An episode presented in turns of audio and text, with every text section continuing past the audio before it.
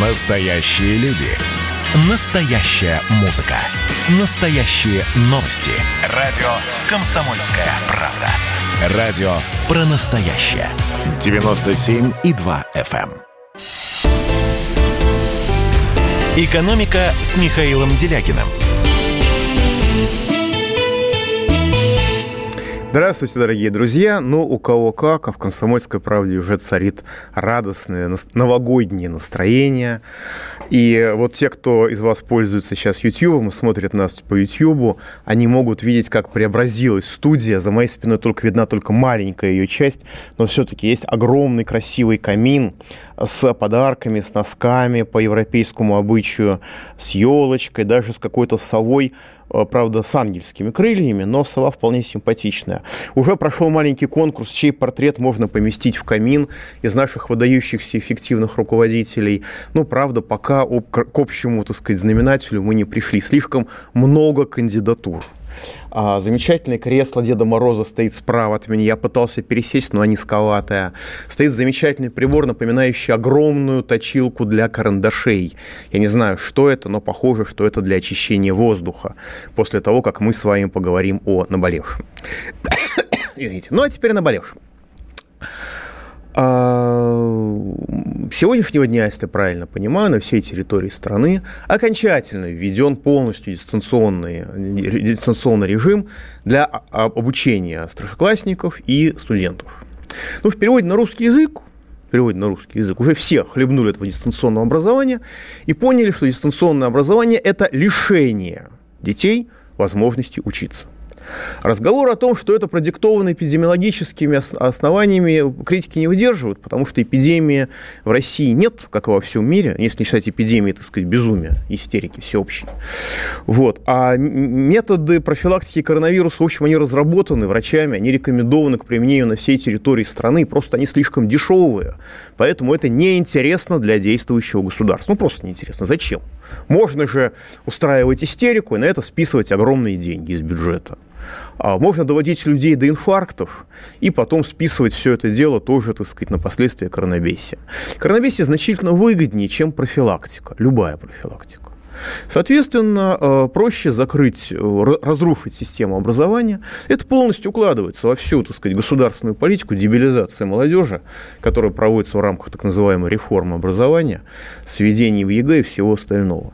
280 тысяч подписей собрано было уже на прошлой неделе против дистанционного образования. Государство и не чешется. Это в проклятой Америке, не демократической. А, если какая-то петиция в стране с населением в два с половиной раза больше, чем в России, между прочим. Какая-то петиция набирает 100 тысяч подписей, а Белый дом обязан отреагировать. Он может сказать нет, он может сказать в гробу мы вас видали, но он не может не отреагировать. У нас этого правила не существует. У нас чихать хотели на граждан Российской Федерации, если я, конечно, понимаю ситуацию правильно. И э, все это мне, по крайней мере, все больше напоминает, это был такой гитлеровский план ОСТ – Немцы очень такой системно подходили к планам э, колонизации нашей Родины. Они считали, что русские не должны иметь возможность учиться больше четырех лет, что мы должны быть нацией рабов, а рабы должны уметь подчиняться хозяину, знать закон Божий, чтобы правильнее подчиняться хозяину, э, и э, уметь складывать его читать и понимать приказы на языке хозяина. И у меня возникает ощущение, что у нас этот план ОСТ, в общем-то, потихонечку реализуется. И у меня к вам вопрос, потому что я тут много всего начитался в социальных сетях. Понимаете, что страна, э, которая занимается дебилизацией собственной молодежи, будущего не имеет. И говорить э, в ней об экономике так же нелепо, как обсуждать экономику Гаити, например. Считаете ли вы дистанционное образование для старшеклассников и студентов шагом к реализации гитлеровского плана ОСТ – то есть учить должны только в начальной школе. Если вы с этим, в принципе, согласны, звоните 8 495 637 65 19. Если вы считаете, что дистанционное образование не имеет отношения к реализации гитлеровского плана ОСТ, звоните 8 495 637 65 18. Пожалуйста, голосование идет. Голосование мы с вами запустили. Еще раз. Считаете ли вы дистанционное образование для старшеклассников и студентов? Это вопрос, который мне задают в социальных сетях. Я его не придумал. У людей прямые ассоциации между нынешним руководством и оккупационными властями. У многих дальние родственники, там, бабушки, дедушки, прабабушки, прадедушки были под оккупацией. И у многих прямые связи прямые, прямое сопоставление нынешнего государства не с антинародным режимом, как там товарищ Зюганов в 90-е годы рассказывал, а просто с оккупационными властями. Поэтому вопрос. Если вы считаете дистанционное образование шагом к реализации гитлеровского плана ОСТ, звоните 8 495 637 65 19. Последние числа 19. Если вы не считаете дистанционное образование шагом к реализации гитлеровского плана ОСТ, звоните 8 495 637 65 18. Это не значит, что если вы, если вы против дистанционного образования, это не значит, что вы э, должны звонить как бы по телефону 19.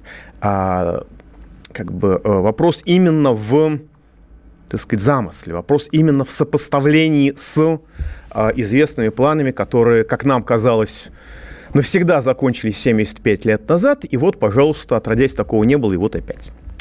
Ну, да, но вместе с тем я должен сказать сразу, да, значит, пожалуйста, у нас телефон 8 800 297 02, звоните, и пишите WhatsApp и Viber 8 967 297 02. Давайте примем звоночек.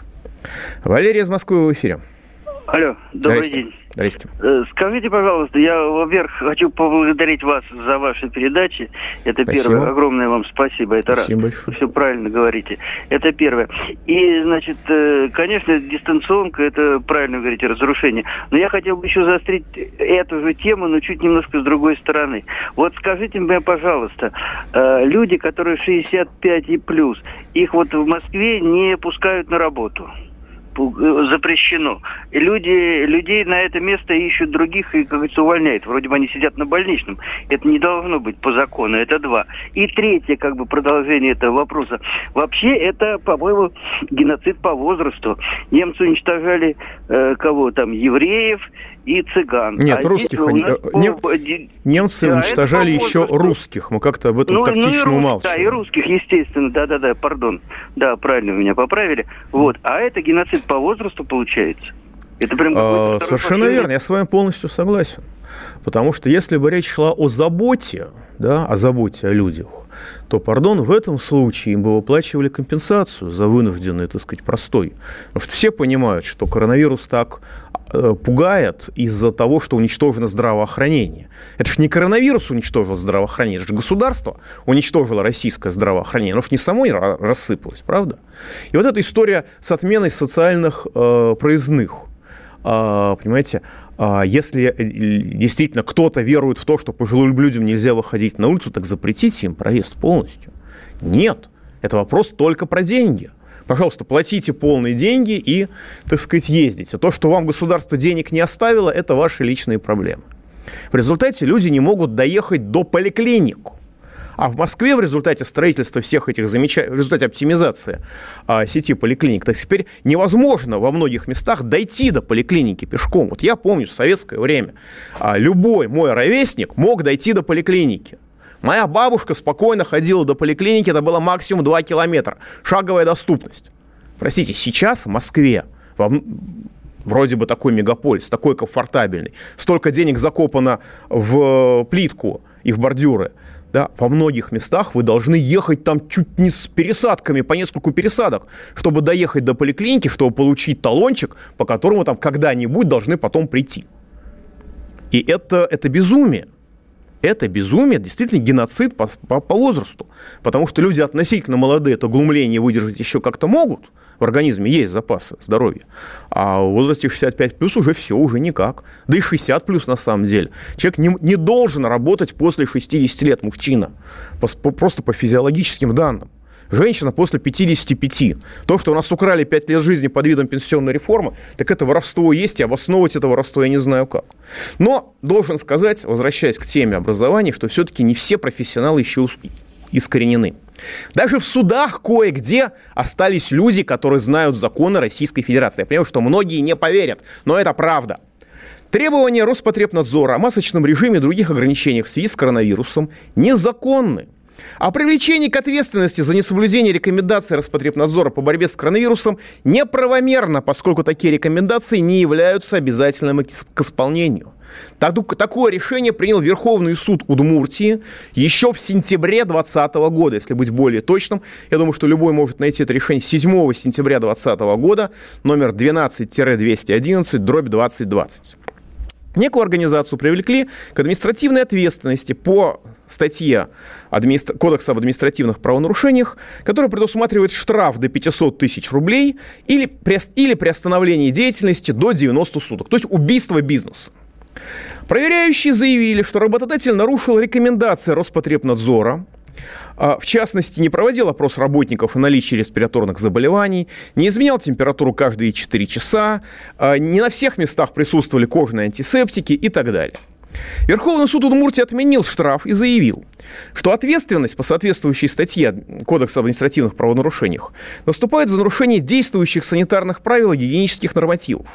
Постановление правительства предусматривает, что санитарные правила и нормы в России устанавливаются органами санитарно-эпидемиологического надзора, которым Роспотребнадзор не является ни в малейшей степени. Таким образом, ответственность по статье, которую Роспотребнадзор, так сказать, всем вменяет, не может наступить за невыполнение рекомендаций Роспотребнадзора, потому что требования Роспотребнадзора не являются санитарными правилами, принятыми в установленном порядке. То есть вся эта истерия, значительная часть этой истерии вокруг, вокруг коронавируса, это абсолютно незаконная история. В Удмуртии это знают. В Москве на это чихают с высокой колокольни. Пауза будет короткой. Не переключайтесь. Экономика. Хроники Цыпкина. Известный писатель ведет аудиодневник специально для радио «Комсомольская правда». Каждый вечер Александр включает диктофон и записывает свои мысли о самом ярком событии дня. По пятницам в 10 вечера по московскому времени эти хроники без купюра цензуры звучат в эфире. «Экономика» с Михаилом Делякиным – Да, дорогие друзья, мне тут в перерыве вы написали, и действительно это правда, ну, по крайней мере, производит впечатление правда, а, значит, что действительно я напрасно обидел Москву, потому что в Москве очень велик возврат, очень велик процент судебных решений по оспариванию ношения э, масок по штрафам. То есть то, что происходит в Удмур... случилось в Удмуртии в сентябре месяце, в Москве происходит тоже. И московские суды э, так сказать, ну, до 18 мне, до, до 80 процентов мне написали, ну, естественно, свечку я не держал, поэтому здесь гарантировать не могу, но э, очень большой процент решений по оспариванию штрафов за ношение масок, за неношение масок, точнее, а московские суды принимают решения в пользу граждан Российской Федерации, и это нельзя не приветствовать, эту ситуацию. А, ну, наверное, остальные 20%, когда, так сказать, штраф оставляют, это действительно люди, которые имели подтвержденные контакты с носителями коронавируса или сами болели. В общем, это те случаи, когда люди действительно должны носить маски по медицинским показаниям. А, значит, я напоминаю, что у нас телефон 8 800 297 02 для, звонков, для, для звонков в прямой эфир. Пишите WhatsApp и Viber 8 967 и тоже 297 02. Давайте примем звоночку. Владислав Москва в эфире.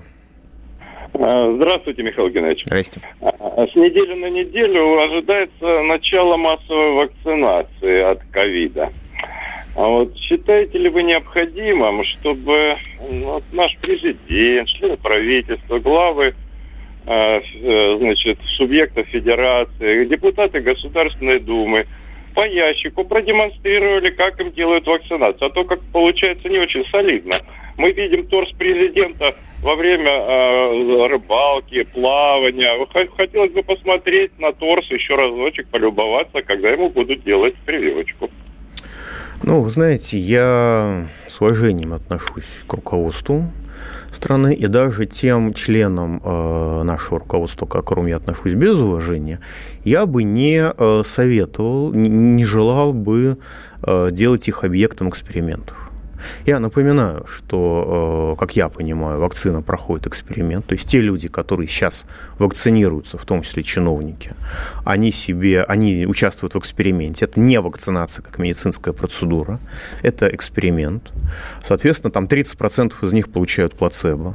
Многие, очень многие заболевают после второго укола. И я, безусловно, не желаю людям разрушения их здоровья. Тем более, что нужно отметить, что если говорить о вакцине «Спутник-5», то, так сказать, по крайней мере, по тем документам, которые я видел а, в интернете, и любой из вас может зайти посмотреть, так сказать, э, так же, как все эти реплевиры и многие другие лекарства. Э, то есть эти, эти вакцины, она, ее можно делать только здоровым людям в возрасте от 18 до 60 лет. У нас в руководстве многие люди старше 60 лет, то есть им даже, в общем-то, нельзя делать эту вакцину. Может быть, по-другому обстоят дела с вакциной Гамалея, и о ней действительно много позитивных отзывов. Но я думаю, что любой человек, который призывает других вакцинироваться, имеет моральное право это делать только после того, как он сам привил себе в прямом эфире, пожалуйста, не нужно забивать телевизор, пожалуйста, YouTube в прямом эфире вакцину. Причем эта вакцина не та, которая ему доставляется э, с, э, так сказать, со спецкурьерами, со связи, под большой охраной из, так сказать, специальной серии, а то, которое случайным образом выбрано из большого количества пачек вакцин, предназначены для населения тогда они имеют право кого-то к чему-то призывать. Ну, слушайте, эти люди, которые, ну, не президент Путин, но его советник по экологии и по трубопроводам, а бывший министр обороны господин Иванов, тут собрался заваривать э, э мусорные, э, заваривать мусоропроводы в многоквартирных домах с формулировкой, что а, могучее российское государство не способно, так сказать, обеспечивать дезинфекцию камер сбора мусора, поэтому там разводятся крысы, поэтому, видите ли, а, граждане Российской Федерации не имеют права пользоваться мусоропроводами. И более того, выясняется, что да, действительно, новые дома, новые многоэтажки, в том числе человейники там на 33 и больше этажей, они уже строятся без мусоропроводов потому что очень сложно, оказывается, обрызгать хлоркой раз в сутки камеру приема мусора, понимаете? Это бред, это безумие. На следующем этапе эти люди нам расскажут, что нам нельзя мыться с мылом, потому что если вы моетесь с мылом, то вы загрязняете окружающую среду, так же, как с мусором. И для того, чтобы решить проблему очистки окружающей среды, нужно запретить мыло – а потом кто-нибудь умный такой же додумается, что как бы нельзя смешивать твердые и жидкие отходы человеческого тела. Они придут к нам в квартиру, начнут унитазы заваривать, унитазы крушить. Так надо понимать. Это люди, которые системно и последовательно, насколько можно судить по их действиям, отказываются от цивилизации как таковой. Причем в отношении нас. Они нас лишают возможности доступа к благам цивилизации.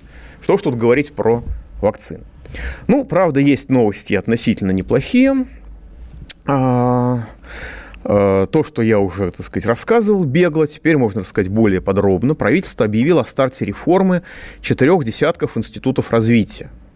В рамках этой реформы, так называемых институтов развития, разумеется, в рамках этой реформы, инициированной, как я понимаю, председателем правительства Мишустиным, часть этих институтов перейдет под управление ВЭБа, а часть будет слита друг с другом. И вице-премьер, глава аппарата правительства Григоренко дал коммерсанту интервью, в котором он подробно объяснил суть этой, э, этих преобразований. На самом деле интервью очень, очень интересное, и там сказано много интересных вещей. А прежде всего, Речь идет не только о том, что это реформа так называемых институтов развития. Это комплексная реформа всей системы государственного управления, которая переводится на единые принципы оценки э, эффективности э, и органов управления, и тех или иных чиновников. Реформ таких было много. С 2003 года они были разнообразны. Но в данном случае предполагается сфокусировать все, все действия институтов развития на достижении национальных целей. А, Институт развития в разное время создавались для решения отдельных конкретных задач. Эти задачи были, а, а, так сказать, разрозненные, они друг с другом не объединялись ни в какие комплексы. В последние годы появились новые как говорит председатель правительства Мишустин, вызовы, которые требуют существенной корректировки работы и планов э, подобного рода структур.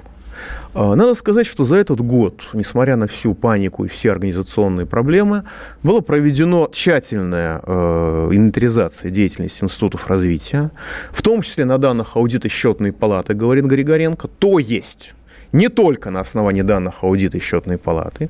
То есть правительство э, дополняло, дополнило работу счетной палаты собственной работой, по крайней мере, аппарат правительства дополнил, что меня радует, потому что как работает счетная палата, в общем там есть свои сложности. В результате э, было выявлено, что институты развития дублируют друг друга, иногда прямо конкурируют друг с другом. И вице-премьер, глава аппарата правительства Григоренко сказал потрясающую фразу, которая очень важна. Я думаю, что это отражает всю позицию правительства Мишустина. Конкуренция уместна в рыночном секторе, но никогда речь идет о государственных институтах. То есть отдельные сектора государства не должны сталкиваться друг с другом, как это следует, исходя из той, той версии либеральной идеологии, которую нам э, старательно навязывали э, долгие годы. Ну, у, как бы институт развития находится в ужасном состоянии. У некоторых из них низкие показатели эффективности, это политкорректная фраза, а у некоторых вообще отсутствует система мониторинга результатов работы.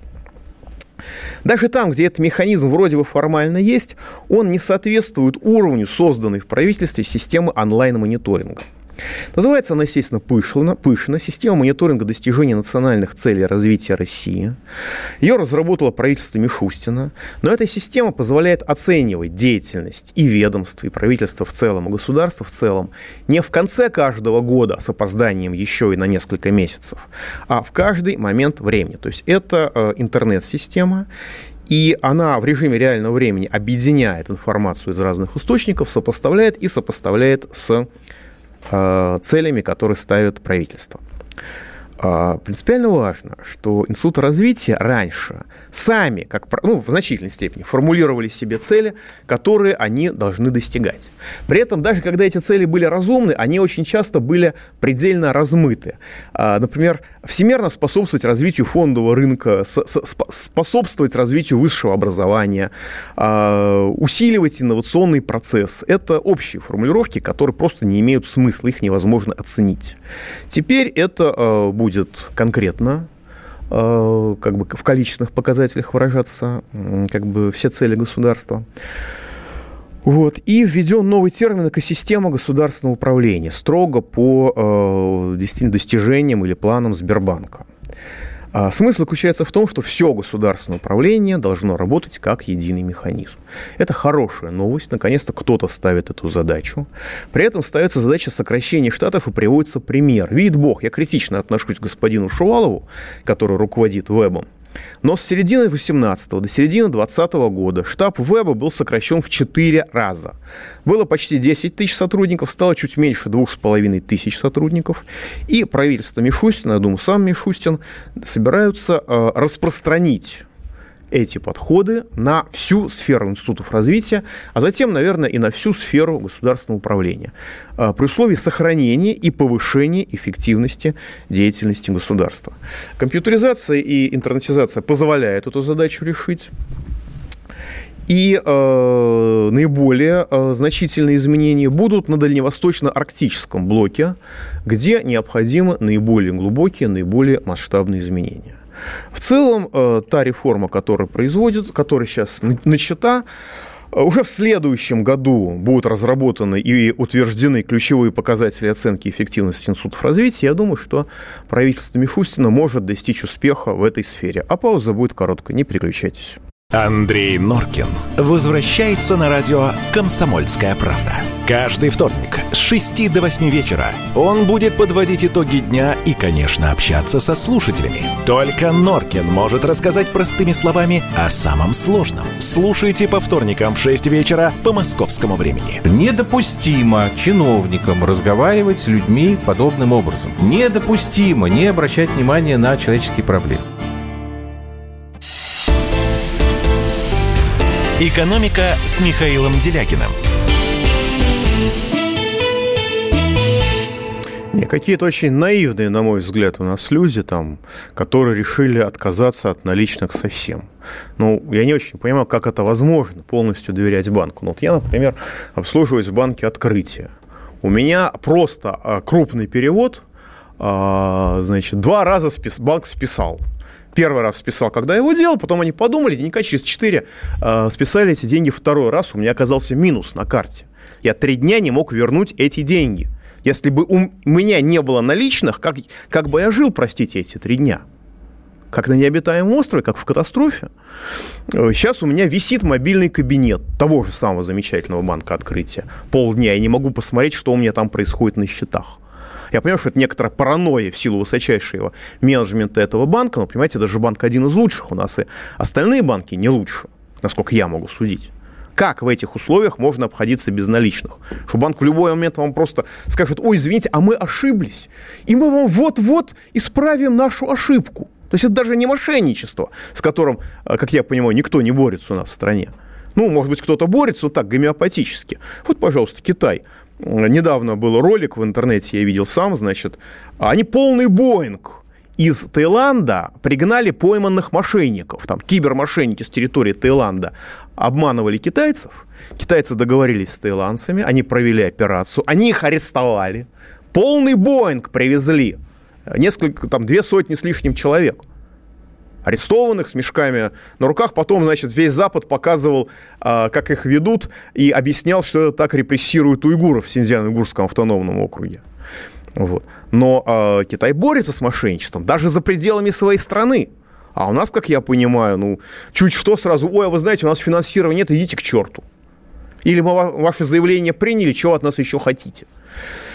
В этом стиле разговор ведется. Как в этих условиях можно обходиться без наличных? Никак. Так что, коллеги, я понимаю, что мы очень все цифровизированные, мы очень верим в светлое будущее, в светлое, еще более светлое настоящее, но, пожалуйста, при нынешнем уровне качества государства, при нынешнем уровне качества банковской системы отказываться от наличных – это неприемлемый риск. Хотя значительная часть людей отказывается от наличных по другой причине, просто денег нет. Никаких, ни в каких объемах. Тоже результат замечательных, замечательной государственной политики. Правда, вот то, что, что Мишустин продлил мораторий на плановые проверки малого бизнеса на один год. Это абсолютно правильное решение, это нужно только приветствовать. Ну и то, что этот самый Григоренко, вице-премьер, сказал, говоря об закрывающихся институтах развития, что нормальные человеческие компенсации увольняемым будут, а золотых парашютов, то есть безумных выплат не будет, это тоже вещь абсолютно правильная. Давайте примем звоночку. Александр с Тверской области, в эфире. А, здравствуйте, Михаил. Здравствуйте. А. Э, ну вот эм, у нас предприним... ну, вот, супруга у меня предприниматель, да, то есть малый бизнес убили. Вот сегодня последнего человечка уволили, как говорится, э, вот. А что так долго, а что так долго тянули? В, марте, а... в марте было непонятно, что к чему дело идет. Не, а там мораторий был на все эти банкротства, на увольнение, то есть а. там пару месяцев заплатили вроде как, ну, как бы, эта самая жена вроде как, ну ладно, успокоилась. Mm, поверила? некоторое время. А у поверила? товар-то, товар-то остается, да, проблема. И вот, и в итоге вот все, сейчас э, надо закрываться, короче. То есть она на нервах уже там э, и, и сахарный диабет себе заработала, и, в общем, давно уже хотела закрыться. А что, и до пенсии еще, как говорится, ну, вот мы ровесники примерно там с вами, с Ношиным, да, mm-hmm. значит, вот, и, как говорится, до пенсии ей ну, как говорится, отсрочили, да, как говорится, мне вообще, как говорится, мы и раньше знали, что, ну, вот в таких тяжелых условиях, да, в наших там как говорится, сельских и так далее. В общем, не доживем особо. Но, как говорится, сейчас совсем, по-моему, не доживем. Вот, э, все болит, все это сам. Приху, пришлось на корову перейти и козу, как говорится, ну, приобрести. Вот хорошо, вот чуть-чуть еще какие-то э, средства были. И вот и так ухайдокались, как говорится. Хотя вроде в детстве, как говорится, все у нас и в деревне были, и все, то есть как бы, да, знаем это. Но, в общем, техники нету нигде кругом, сами понимаете, колхозы развалили еще в начале 90-х при мне это было. В городе не было ни молока, ни хлеба, а у колхозов ничего не покупали, как говорится. Вот. То есть дур, дурдом этот пошел там. Вот, это сверху именно разваливали. Вот. И в итоге, самое, что хотел сказать, а, закупок нет, понимаете, то есть раньше вот сельсоветы хоть какие-то, да, может быть, могли бы еще что-то, э, или там те же школы, да, то есть, например, попросить, например, вот по сейчас школа, не, сейчас школа не имеет права ничего закупать, ну, если Ну правильно. да, ну я имею в виду, что сельсовет как-то мог бы организовать, например, а у нас это все на такой идиотизм поставлено, эти госзакупки, вот эти тендеры, аукционы, земли не взять, не то, что там что-то, это такой идиотизм, я говорю, сам э, земли, ну это отмерь землю, как говорится, вызови кадастрового инженера, а потом потом еще на аукционе, как говорится, с кем-то спорь, как говорится, э, кто-то у тебя перекупит просто ее, э, у кого деньги есть, а у тебя же нет ничего, да, ну, как вот у нас, допустим, так чуть-чуть на мизере, на последнем уже, вот, и товар никуда не денешь, и эти штрих-коды, все это дурдом какой-то там идиотский, сейчас там программы какие-то надо на кассы, в общем, из-за этого вот короче, цифровизация, короче, добивает вот, сельскую местность вообще страшно. Тем более смартфоны, это вот то, что говорят, да вот у всех смартфонов. Нету смартфонов. У людей нету смартфонов, и они нафиг не нужны. Мы старшего поколения, то есть, а людей, как говорится, кошмарят, блин, по-страшному, как говорится. И карты никому не нужны. У нас 100 километров до райцентра. Не то, что там до какого-то серьезного центра, как говорится, у нас же кусты, у нас же несколько районов объединены, и одна нормальная больница, и там сердечное отделение, еще какое-то. Оно только есть, например, вот там в Оржеве, в Торжке, там в каких-то крупных городах вот, в Твери там, вот, и так далее. То есть куст, кустовое такое, да, значит, это самое. И точно так же налоговое, точно так же остальное. Налоговые ничего, то есть, вот приезжаешь, они же ничего не знают. Говорит, это все, все функции забрала э, Тверь, областная только может, вот, имеет право что-то даже проконсультировать. Говорит, мы ничего, мы только вот функционеры, и все. То есть это такой ужасник, там вообще эту вмененку, короче, убирают, то есть просто вот, э, а вот ну-ка давайте на все, ну, на что-то другое. А в итоге это такой бардак, там такие, в общем, э, у нас, я говорю, мы еле-еле купили эти дурацкие, блин, кассовые аппараты, только-только вот недавно закончился, значит, поменяли накопители эти, да, то есть у нас нету этой mm-hmm. онлайн не сделать, потому mm-hmm. что у нас, ну, связи этой, э, ну, нормальной, устойчивой нету, да? Mm-hmm. Да. Вот. Э, и в итоге купили, ладно, там, сделали эти накопители. Вот два месяца отработали, а теперь выкидывать их, а каждый, там, по червонцу, как говорится, стоит на каждую, вот две машинки, как говорится, этих, да, кассовых аппаратов. Вот 20 тысяч угрохали, короче, это для нас огромный день. У нас 10 тысяч в лучшем случае, вот последние вот эти месяцы, как говорится, 10 тысяч хорошо, если, как говорится, что-то у нас вот э, выходит на всю семью нашу, да, вот. А на, на этот, на, по безработице, то есть она, давно уже я, как говорится, официально не числюсь, да, угу. как говорится, ну, то есть водителем там хотя бы я там э, числился, то есть как-то ездили, все такое, да, то есть это за меня отчисления, все, такие отчисления идут ужас, короче. И вот последних вот сейчас вот уволили, все, и закрываться будет, наверное, на Новый год. Если вот чуть-чуть что-то вот хоть маленько не изменится, то есть даже одна не может, как говорится, то есть вот как бы быть. Вот. И кассовый аппарат даже вот на меня не переделаешь ни на кого другого. То есть там настолько эта цифровизация тупая, Э, фашистская такая, понимаете? И главное, что я говорю, фашизм, он э, даже, кстати, те же правила дорожного движения, люди-то уже подзабыли, да? Раньше пешеходы пропускали, техника безопасности простейшая. Не лезь под движущиеся там механизмы, там это везде, да, кровью написано. Нет, гады, блин, сделали этот самый, э, переделали что якобы у иностранцев такое есть, что пешеходы должны пропускать. И фашисты, короче, столько народу угрохали. Каждый год больше, чем в Афгане, блин, и, и не в один раз, как говорится, и не в полтора, и теперь там в два или сколько Понял, раза. спасибо Ой. большое. Спасибо большое. А, ну, это вот я специально не прервал, потому что это наглядная иллюстрация того, как живут, живет не несколько российских мегаполисов, а как живет Россия – даже в Подмосковье при господине Воробьеве, так сказать, человека до роддома везли несколько часов, потому что прошла оптимизация. И слово «фашизм» вылезло не случайно. Потому что прошлый раз нас уничтожали так, как уничтожает сегодняшнее государство, те самые годы, 75-летия которых мы так радостно сейчас отпраздновали. Ну, правда, отпраздновали не очень радостно, потому что даже парад прошел с большим опозданием. И бессмертный полк тоже был отменен, но дело не в этом. Дело в том, что цифровизация, которая понятна и логична для человека, который живет в центре мегаполиса, даже для человека, который живет в стороне, уже разрушительна. А для основной части населения страны вообще создает условия невыносимые для существования, невозможные для существования. Да, вот люди купили козу. Коза надежнее государства.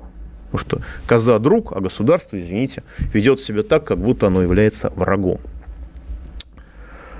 Я ничего не могу сказать этому человеку, я ничего не могу ему посоветовать, потому что люди, которые попали под каток уничтожения государства, ну беги, ну хорошо, а куда бежать и на какие деньги?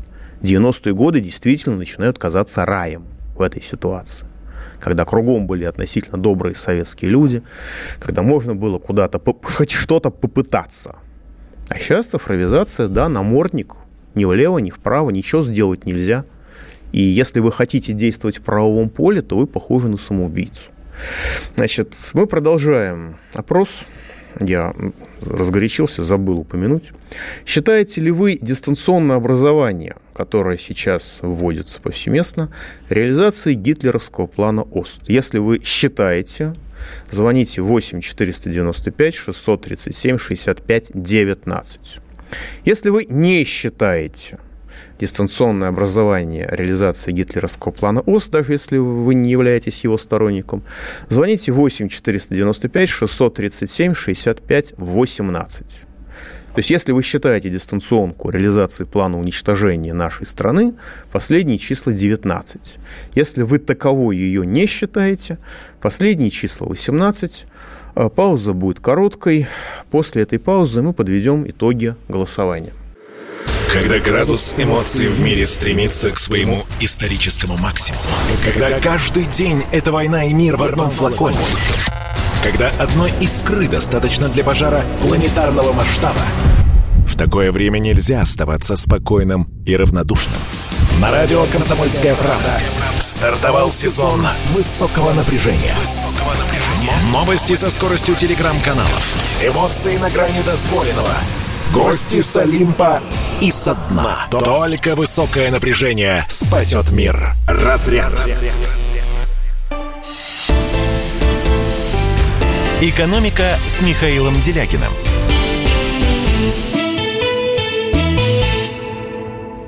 Да, итак, дорогие друзья, подводим итоги э, голосования. Чуть меньше 200 человек проголосовало. 93% считают дистанционное образование э, шагом к реализации гитлеровского плана ОСТ. И только 7% этого не считают. Вот таково соотношение, и я думаю, мы все понимаем, что именно 7%, вот стало ровно 200 человек, и пошли дальше, но пропорция не изменилась, именно 7% считают, так сказать, нет, уже 6% считают, что э, дистанционное образование не является э, реализацией гитлеровского плана ОСТ. Мне написали замечательный комментарий, смысл который заключается в том, причем, судя по номеру, э, нет, не знаю, какой регион, что э, никто, кроме вас, похоже, не знает, э, всем, всем известно, похоже, кроме вас, что нормальной уборки от управляющей компании невозможно добиться. То есть проще заварить мусоропровод и сидеть в комнате с собственным мусором, а, вынося его там, ну, если вы на первом этаже живете, конечно, несложно. А, скажем, мне в центре Москвы до мусорки, а, которая к моему дому принадлежит, идти метров 300. Да? Но а, так у нас сейчас оптимизировали размещение мусорных баков в центре Москвы. Но а, люди искренне не понимают, что управляющая компания может делать что-то нормально. Вот это уровень разрушения уже привычек, да, то есть мы уже не верим, что это государство может делать что-то нормально. Вот за, мы готовы даже согласиться на заваривание мусоропроводов, мы готовы согласиться на отказ от цивилизации, потому что мы не можем представить, что государство может что-то делать по-человечески. К вопросу о реформе образования мне вот прислали историю как были, но я надеюсь, что это все-таки анекдот. Человек приходит устраиваться на работу в Сколково. Его спрашивают, что вы окончили. Он отвечает, Московское высшее техническое училище имени Баумана. Ну, и вот у имени Баумана это самое крутое, что есть в мире э, в сфере, так сказать, высоких технологий на сегодняшний день. Ну, МВТУ и MIT, вот две организации. Ответ. Знаете, к сожалению, закончивший техучилище не может претендовать на эту должность. Человек разворачивается и уходит. Мне это прислали как событие, которое имело место в Сколково. Действительно, я надеюсь, что все-таки это анекдот, но мы все понимаем, что действительно одичалые могут так воспринимать мир. Ну и на этом фоне назначение Байденом, вернее, заявление Байдена, что если он станет президентом, то он назначит э, главным спикером американской администрации Джен, Джен Псаки, в общем, изумления не вызывает. Джен Псаки производит впечатление витрины российской реформы образования. То есть это мечта российских либералов. Человек, который не знает ничего, по-честному, который собралась отправлять, э, обещала э, прислать шестой американский флот к берегам Белоруссии, а, которая сообщала, что Россия получает нефть из Европы, а, которая честно говорила, что обвиняя Россию, она не знает, она призналась в том, что она не знает термина, смысла терминов, которые, в которых она нас обвиняла, и так далее, и так далее, и так далее. Но это как бы не только э, состояние Америки, назначение таких людей. Кстати, к вопросу ротации кадров. А ротация кадров и все эти разговоры про демократию и сменяемости власти – это для колоний. А для США Байден набирает себе команду из тех, кто уже был при Обаме. Там никакой ротации кадров, никакой сменяемости, в общем-то, нету. Там такое э, власть даже не геронтократия, там дементократия. Но, глядя на них, мы видим свое недалекое будущее, если, конечно, у нас будет. И отношение к нашей стране уже соответствующее, в соответствии с политикой, которую осуществляет российское государство. Скажем, недавно сыну одного из российских олигархов английская королева присвоила звание барон, ну, титул барона Сибирского. Ну, она его сделала пэром, за деньги это в Англии можно стать пэром, если вы себя хорошо ведете и служите, так сказать, Англии, а не стране своего происхождения. Это не сложно. Ну, сложно, но можно. И вот, значит, отпрыск российского олигарха э, становится бароном Сибирским. Причем человек хотел стать бароном московским, но ему объяснили, что, к сожалению, это невозможно. Потому что по английским законам, а, если та или иная местность а, принадлежит какому-то государству – не Англии принадлежит, то только это государство может дать разрешение а, назначить, э, дать разрешение в предоставлении такого, такого титула. То есть для того, чтобы получить титул барона Московского, э, сын э, бывшего банкира Лебедева должен был получить разрешение правительства Российской Федерации. Поэтому он получил статус, титул барона Сибирского. Да? То есть с точки зрения английской королевы, а английская королева – это не просто королева, это английский двор, который достаточно большой институт. Если английский королевский двор что-то делает не, не так, то его английское правительство поправляет мгновенно. Там, так сказать, связи достаточно серьезные и взаимодействие плотненькое. Так что это акт, э, не, совершенный не пожилой, очень пожилой дамой, возможно, находящейся в состоянии близкой к, Бан, к Байденовскому, а это консолидированная позиция английского государства – что если английское государство в лице английской королевы дарует, жалует титул барона Сибирского, это без согласования с российским правительством. Это означает, что английское государство не считает Сибирь принадлежащей Российской Федерации. Точка. То есть это отношение к нам как к дикарям, как к людям, не имеющим ничего, как к несуществующему, как к несуществующему государству. По крайней мере, несуществующему в Сибири. Ну и правда, зная, что происходит в Сибири, особенно в Забайкалье, в общем, трудно, да и сейчас и в Владивостоке, где чуть не неделю 140 тысяч человек сидело без света и тепла и всего. В общем, э, начинаешь понимать, что, может быть, английская королева и права. И умилительна реакция российского МИДа – который вообще даже калинку-малинку не станцевал. В ответ на это совершенно наглое отрицание э, территориальной целостности Российской Федерации. Ну, а с другой стороны, а чего обижаться на английскую королеву? Когда у нас есть целая партия, старейшая в России из демократических партий «Яблоко», которая не просто отрицает территориальную целостность Российской Федерации, она разработала механизм расчленения России территориального и обязуется всех людей, которые от нее идут на какие-то выборы, клясться в приверженности этому механизму. И прямое нарушение всех законов, законов партии «Яблоко» российских э, ничего, кроме мест в ЗАГС-собраниях, а может быть, в Госдуме, ей не приносит. То есть это российское государство игнорирует само собственную территориальную целостность. И если вы либерал, если вы не любите э, эту страну, свою страну, если вы служите противникам, то вы можете плевать на всех и в этом отношении. Реакция МИДа очень характерна. Пауза будет короткой. До понедельника. Экономика.